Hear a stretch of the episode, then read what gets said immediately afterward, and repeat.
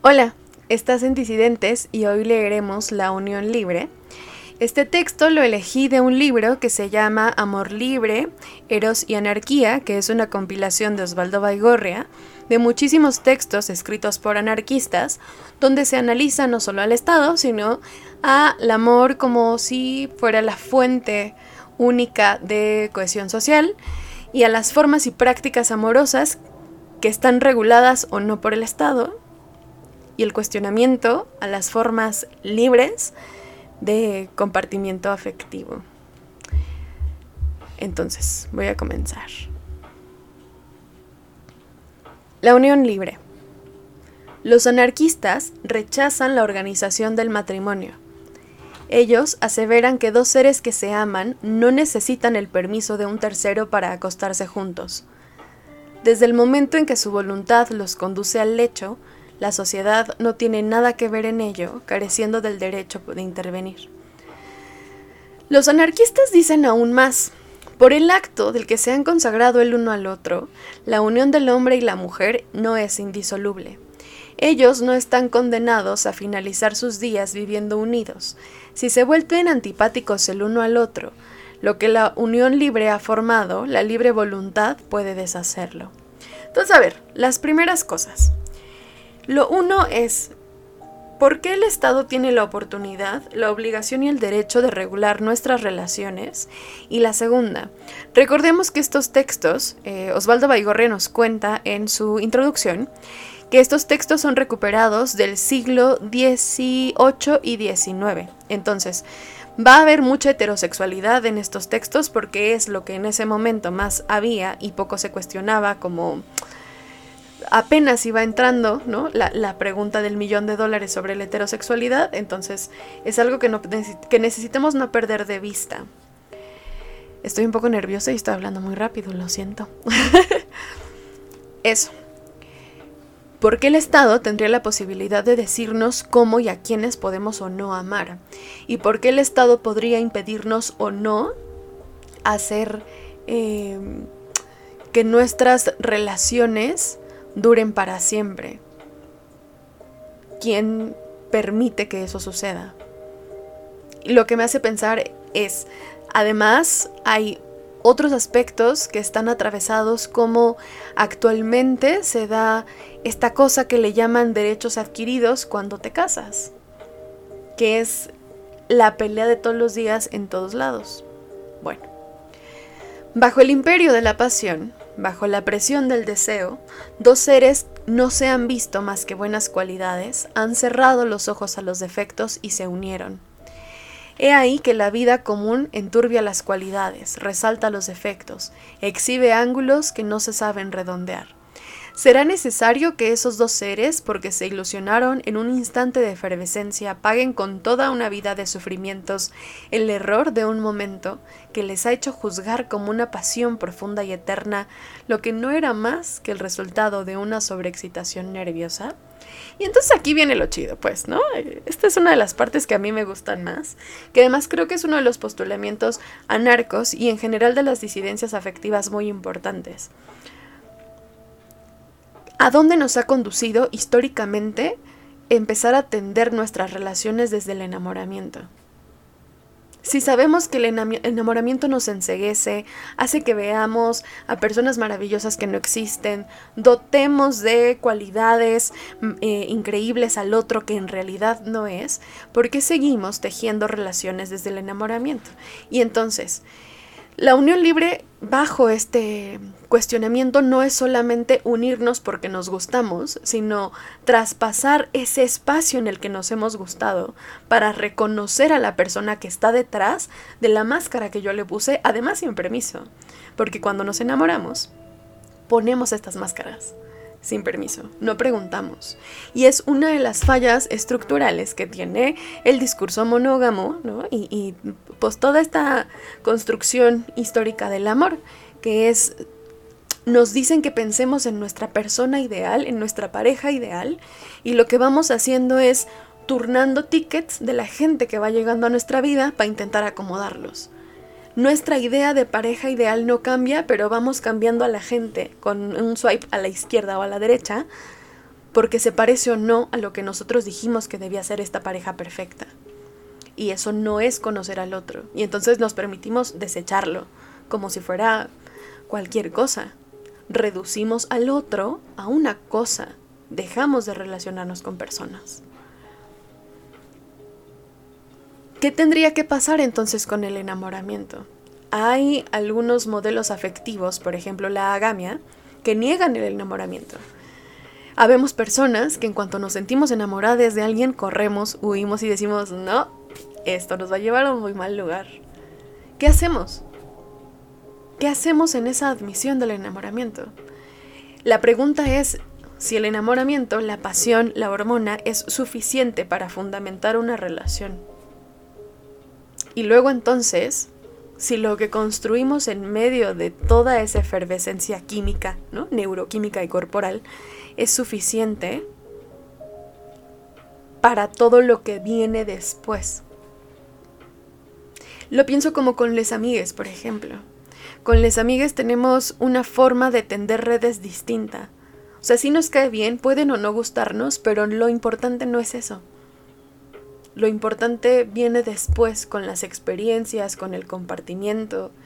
Y entonces cuando buscamos pareja o cuando tenemos pareja, anteponemos toda la química para luego construir o descartar. Continúo. Entonces, pues, es preciso volver a nociones más sanas, ¿Acaso el amor del hombre y de la mujer no ha sido siempre más poderoso que todas las leyes, que todas las gasmoñerías, que todas las reprobaciones con las que se ha pretendido atacar el cumplimiento del acto sexual? Aquí está importante. ¿Cuánto de nuestras relaciones diarias, constantes, voluntarias, deseadas, lo que sea, están fundamentadas en una especie de atracción sexual? En un proceso químico-biológico en el que lo único que nos importa es coger, ¿no? ¿Por qué decidimos que las personas que tenemos a nuestro lado, que son importantes, no son nuestras parejas? La mayoría del tiempo es porque no cogemos con ellas. Muchas de las relaciones monógamas terminan porque ya no cogen, como si el sexo fuera ese centro, como si esa atracción sexual fuera lo único que une y le da homogeneidad a nuestras relaciones. Está, está fortísimo. A mí me parece fortísimo. Continúo. ¿Acaso, a pesar de la reprobación que se ha arrojado sobre la mujer que ha engañado a su marido, nosotros no hablamos del hombre que ha sabido siempre hacer la manga ancha en sus costumbres? A pesar del rol de paria reservado por nuestras sociedades pudibundas a la madre soltera, se ha impedido una sola vez a las esposas hacer a sus maridos cornudos y a las hijas entregarse a quienes les place o aprovechar el momento en lo que los sentidos hablan más poderosamente que la reflexión. Es decir, además, esta unión libre, este deseo, este eros, está restringido en las mujeres. ¿Quiénes tienen esta libertad sexual desde 1700 de manera escrita hasta ahora? son los varones. ¿Y qué pasa con las mujeres? ¿Qué pasa con estas mujeres que son eh, madres y, y que no tienen con quién compartir el proceso de crianza? Estamos entonces posicionándolas como alguien sin deseo, sin sexo, sin, sin la posibilidad de experimentar su cuerpo. Porque en los hombres históricamente se permite. Y no es una pregunta que quiera yo hacer como en el vamos a sacar las tesis de la monogamia, ¿no? Sino cuáles son las justificantes que nosotros mismos le estamos dando a los varones que engañan, pero a las mujeres que engañan, de locas, tóxicas, ¿no? Pirujas, no las bajamos. ¿Cuáles son esas narrativas? ¿Cuál es la diferencia, además de la composición corporal, de esas narrativas? Históricamente, y históricamente no en la historia de las mujeres, históricamente en nuestras familias, por ejemplo, en nuestra propia historia, que hemos pensado, sentido, deseado hacer o decir respecto a las mujeres que son infieles. Lo que me recuerda al cuento de la puga, que es un cuento maravilloso. Eh, se los voy a dejar en el Telegram de libros. La historia, la literatura, no hablan más que de hombres y mujeres encornudados, de hijas seducidas, por algunos espíritus apasionados, débiles y timoratos, que se suicidan en unión del ser amado por no atreverse a romper con las preocupaciones, por carecer de la fuerza moral para luchar contra los obstáculos que los oprimen, contra las costumbres y el idiotismo de parientes imbéciles. Son innumerables los que se burlan de tales supersticiones. En secreto, a ver, de mi Romeo y Julieta no vas a estar hablando. Eso solo ha servido para convertirnos en trapaceros e hipócritas, nada más. ¿Por qué encapricharse en reglamentar lo que ha escapado a tantos siglos de opresión? Y entonces la otra pregunta es ¿por qué la gente es infiel? Y no el discurso típico, sistémico y estructural que nos han enseñado, ¿no? De ¿por qué no se saben comprometer? ¿Por qué no? No, no, no. Profundicemos, hagamos complejo, problematicemos esta situación. ¿Por qué la gente es infiel? Porque no se le permite experimentar su vivencia a su medida. Empecemos por allí. Continúo. Reconozcamos, de una buena vez por todas, que los sentimientos del hombre escapan a toda reglamentación y se precisa la libertad más completa para que pueda expandirse normal y completamente. Seamos menos puritanos, y nosotros seremos más francos, más morales que se nos vea como personas amorales a quienes tenemos la posibilidad, el deseo y la, el dolo de amar a más de una persona de manera simultánea y tener relaciones eh, completas de manera simultánea, tiene que ver con qué tan restringido el otro nos tiene. Es decir, yo no tendría que ser una infiel si tú no me obligaras a dar infidelidad si fuéramos más flexibles con lo que deseamos y pensamos, dejaríamos de estigmatizar a los otros porque no son lo que creemos que tienen que ser. Continúo. Queriendo el hombre propietario de transmitir a sus descendientes el fruto de sus rapiñas, y habiendo sido la mujer hasta hoy juzgada como inferior, y más como una propiedad que como un socio, es evidente que el hombre ha sugestionado a su familia para asegurar la supremacía sobre la mujer, y para poder, a su muerte, transmitir sus bienes a sus descendientes. Así ha sido necesario declarar a la familia indisoluble.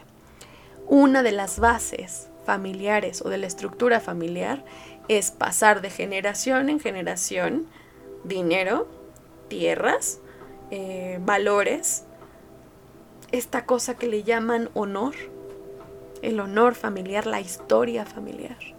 Y entonces pensamos en familias para siempre para mantener este legado en nuestro apellido. ¿Para qué?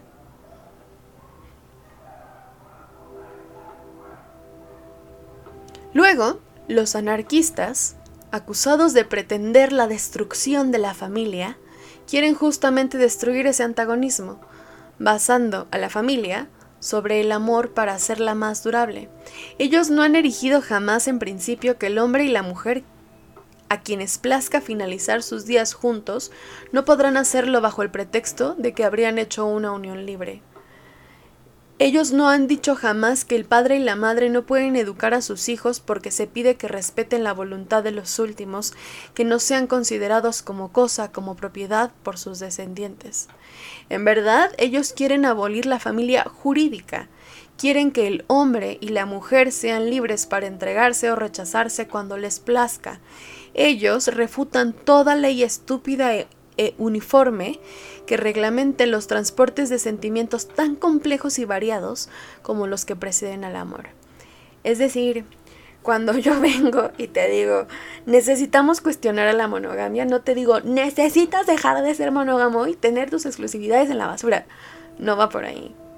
O sea que sí un poco, pero no, ¿no?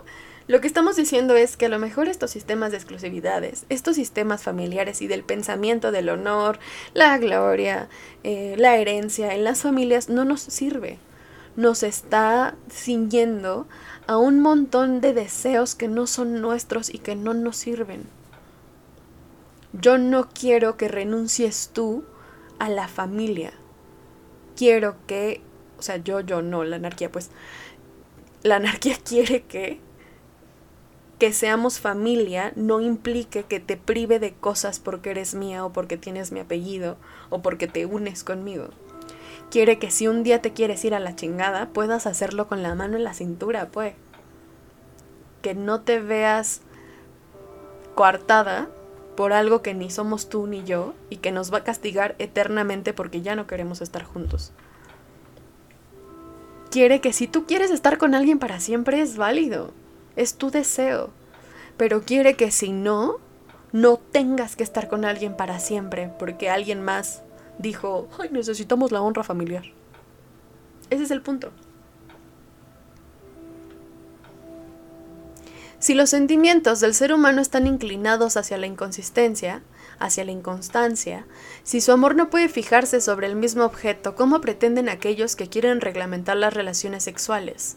¿Qué nos importa? ¿Qué podemos nosotros hacerle?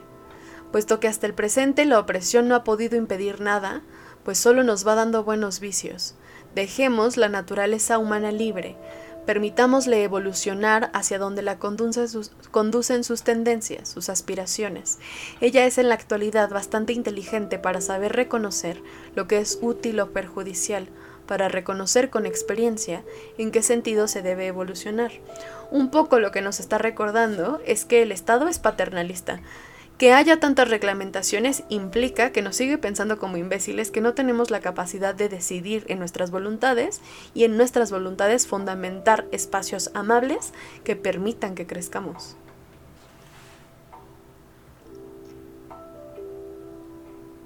Está fundamentando el funcionamiento de toda una sociedad en que un hombre y una mujer puedan coger y tener hijos está reduciendo a la familia a la capacidad de procreación.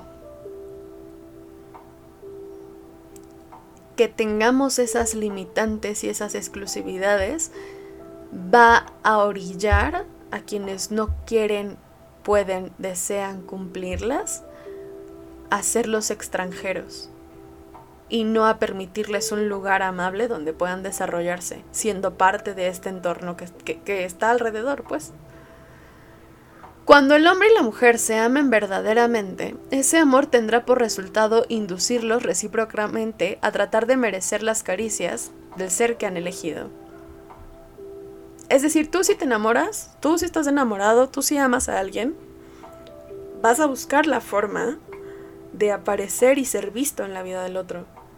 Es, lógico, es normal. Suponiendo que el compañero o la compañera que se ama puede volar del nido el día que no encontrara más satisfacción que apetecía, cada individuo hará cuanto le sea dable para atraerlo completamente. Como esa especie de pájaros que en la estación del amor el macho se reviste de un plumaje nuevo y brillante para seducir a la hembra cuyas simpatías quiere captarse. Los humanos cultivarán las cualidades morales que deban hacer agradable su cariño y su compañía. Basadas sobre esos sentimientos, las uniones serán mucho más indisolubles que lo que podrían hacer las leyes más feroces, la opresión más violenta. Nuestros matrimonios, no, nuestras uniones afectivas, duran más desde que las deseamos y sabemos que podemos irnos. Si no tenemos la opción a irnos, estamos, ellos lo dicen como oprimidos, yo diría obligados para, para acotarlo. Estamos siendo obligados a tener una relación que no queremos. Cuando tú quieres estar con alguien, trabajas lo que sea necesario para ti, para tu posibilidad y para este espacio que se comparte, en el deseo de estar juntos. Pero cuando no quieres, dejas de hacerlo y fin. Tendríamos, necesitaríamos tener esa posibilidad y a su vez que esa posibilidad no esté reglamentada por el Estado, pues.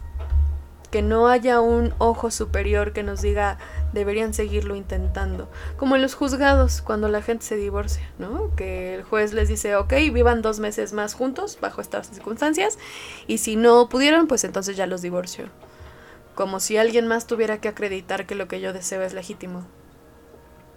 Que te permitan unirte con otro desde que tú lo deseas es mucho más poderoso que encerrarte y casarte a huevo y, no permitirte volver a ver a nadie. lo que quieres, lo que deseas, va a salir a la luz eventualmente. Se va a hacer presente en tu vida eventualmente. Y ninguna ley, ninguna autoridad y ninguna persona va a poder evitarlo. Nosotros no hemos hecho la crítica del matrimonio actual que equivale a la prostitución más vergonzosa. Matrimonios de negocios, en los que los sentimientos efectivos no tienen ningún rol, matrimonios de conveniencias de rango, en las familias burguesas sobre todo, convenios por padres sin consultar a aquellos que unen, matrimonios desproporcionados, en los que se ve a ancianos paralíticos gracias a su dinero, unir a una vieja estantigua amenazando con la ruina, a la frescura de la belleza de la juventud viejas picaronas comprando a fuerza de dinero la complacencia de jóvenes ambiciosos que pagan con piel y un poco de su vergüenza la sed de enriquecerse. Esta crítica ha sido hecha y rehecha. A nosotros nos basta demostrar que la unión social no ha revestido siempre de las mismas formalidades, que únicamente desprendiéndose de toda traba, puede propender a conquistar su mayor grado de dignidad. A qué bueno, pues, a buscar otra cosa. Es decir, somos desobedientes porque nadie nos preguntó qué queríamos. Rompemos las reglas porque nadie nos dijo que podíamos desear otras cosas y también estaba bien. Vamos a poner a prueba todos los discursos porque aquello que deseamos eventualmente va a salir. Va a encontrar el camino y la forma. Lo que me resta preguntarte hoy, pues, ¿qué es aquello que deseas que todavía no ha explotado en la cara? Este texto es un artículo sin firma de autor publicado en La Cuestión Social número 2, Buenos Aires, Argentina, entre 1895 y 1898.